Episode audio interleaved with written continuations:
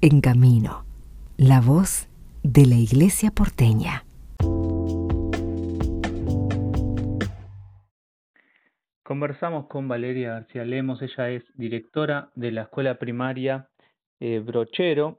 Eh, bueno, Valeria, contanos un poco la realidad de la escuela, de la comunidad, del barrio, donde está inserto. Sabemos que la escuela, bueno, desde siempre tuvo una función muy importante, pero bueno, repensar la actualidad de la escuela nos, nos permite reflexionar juntos, construir nuevos conocimientos y buscar la mejor forma de acompañar a las comunidades.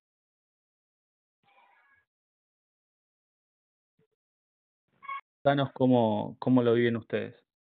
Eh, bueno, buenos días. Nosotros estamos en la puerta, en, las afueras, pero en la puerta de la Villa 2124, Zabaleta, que es un barrio popular y la mayoría de nuestros estudiantes y de nuestras estudiantes son este, viven ahí.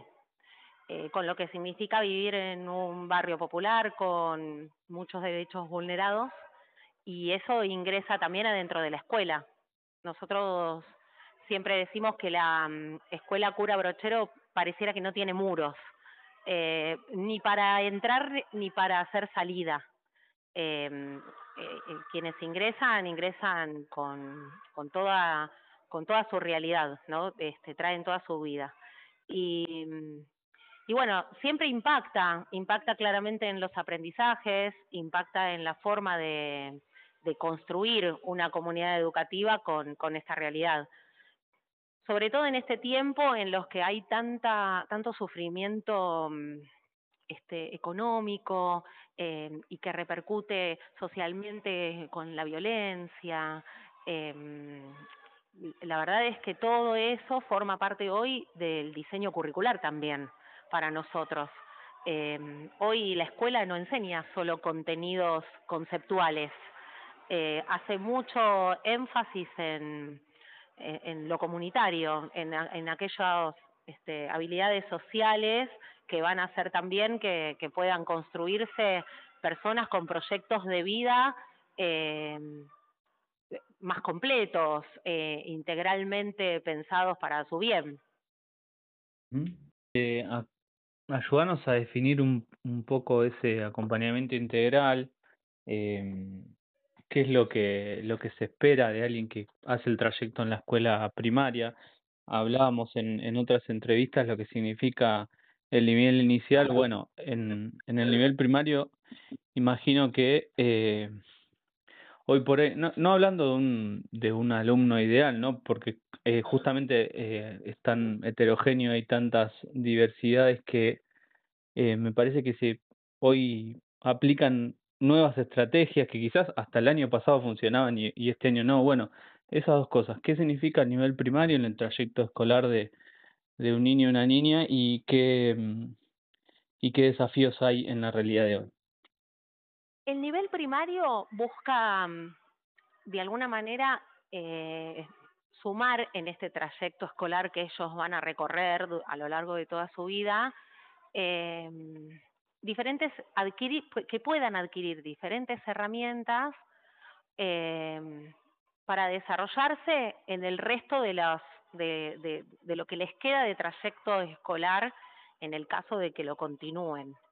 Eh, buscamos en este tiempo no solo adquirir conocimientos, sino también herramientas que construyan estos nuevos aprendizajes el día de mañana.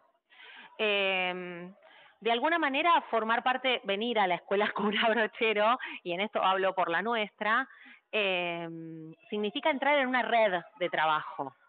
Eh, como decía antes, no vienen solo a la escuela, ¿no? Y, aprenden conocimientos y se van.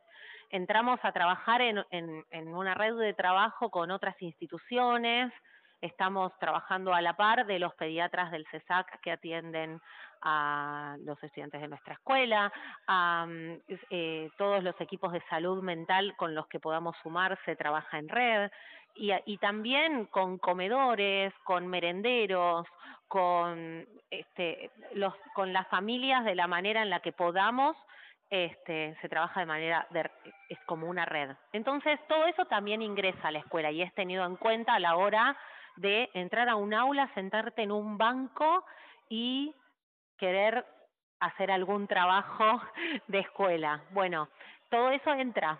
Entonces, es tenido en cuenta.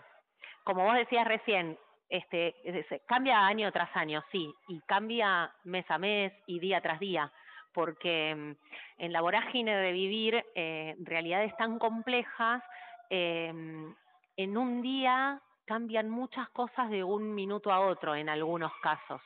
Entonces, hace que nosotros tengamos que ser también muy dúctiles, tengamos que, despojarnos tal vez también de la escuela tradicional que veníamos, de la que venimos los docentes, no solo como estudiantes, sino como este, docentes de otras comunidades educativas, para aprender acá, nosotros siempre decimos desaprender muchas cosas y aprender otras, porque también nosotros salimos transformados de este encuentro, eh, en el que vamos a intentar acompañar esta realidad y aprovecharla para bien eh, en la vida de ellos y que puedan construir esto. En la escuela primaria van a poder adquirir también herramientas para, para buscamos que puedan construir estos aprendizajes colectivos también, no con el otro, que puedan de alguna manera tener herramientas con mirada crítica para poder mm, el día de mañana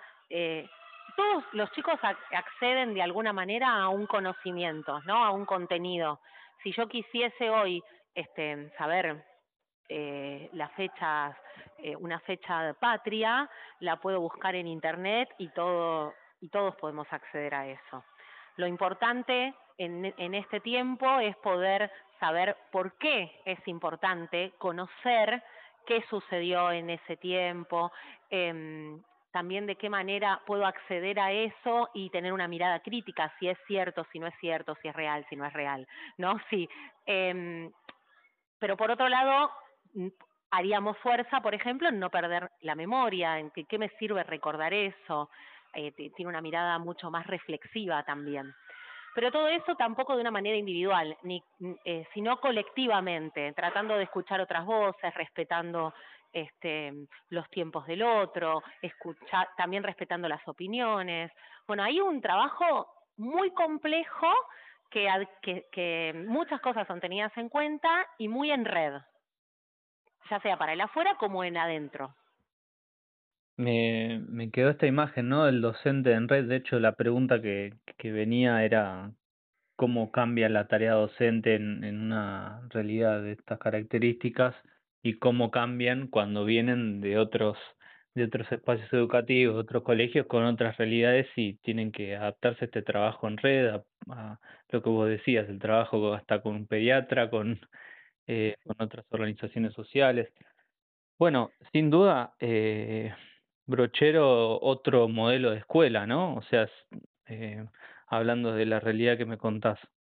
Sí, nosotros siempre decimos que Brochero regala experiencias educativas. Siempre decimos eso. De algo de este encuentro va a surgir que va a ser un encuentro pedagógico, que va a ser una experiencia educativa.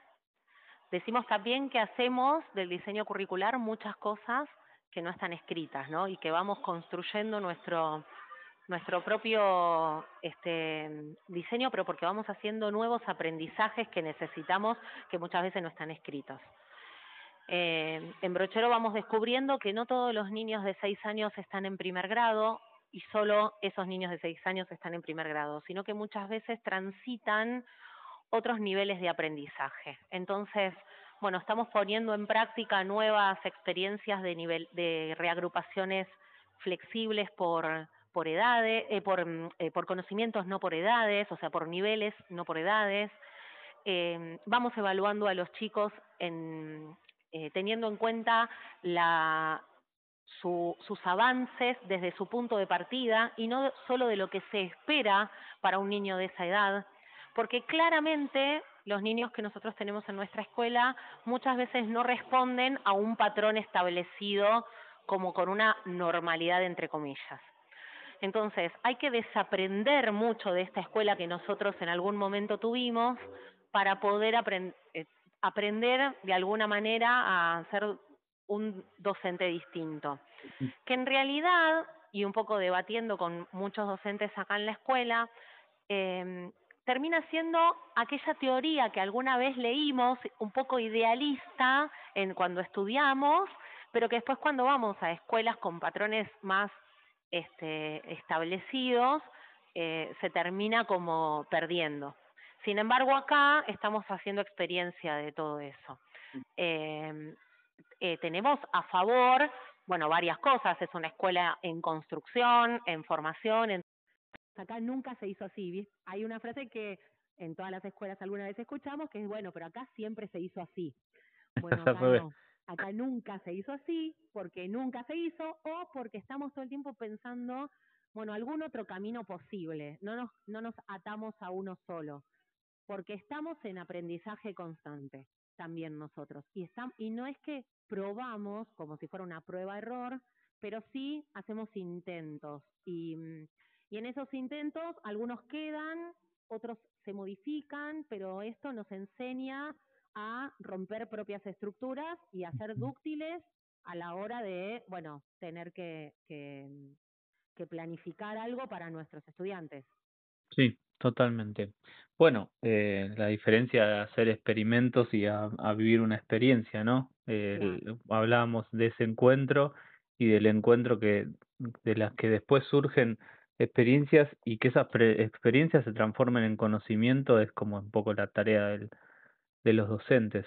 Eh, bueno, me, me quedo con esto, ¿no? Como docentes que van a desaprender algunas cosas y aprender cosas nuevas y, y realidades tan diversas eh, en las que la escuela termina acompañando una comunidad en, en todo. Eh, quiero parafrasear quizás algo que se dice mucho en la iglesia de la vida como viene, ¿no? Esta frase que... Sí, nosotros la hicimos propia. ese, ese, lema lo hicimos propio. Dentro de los cuatro pilares que nos propusimos en este tiempo que escuela, uno de ellos es la vida como viene, que un poco la nosotros decimos la tomamos prestada de los hogares de Cristo, pero es así. Acá se toma la vida como viene. Y ya veremos cómo salimos de esto, cómo acompañamos, qué hacemos, pero acá, adentro y con nosotros. Sí. Bueno, perfecto. Este, muchísimas gracias, eh, Valeria, por tu testimonio, por este, compartirnos todos, que también se transforme en un aprendizaje, ¿no? A lo que escuchamos este audio, eh, para poder aplicarnos en cada una de las experiencias que nos toque acompañar y vivir. Todos tenemos a alguien a quien acompañamos eh, y esto de tomar la vida como viene es una, un aliento a poder transformar el espacio en los que estamos. Así que muchas gracias. Muy bien, no, gracias a ustedes.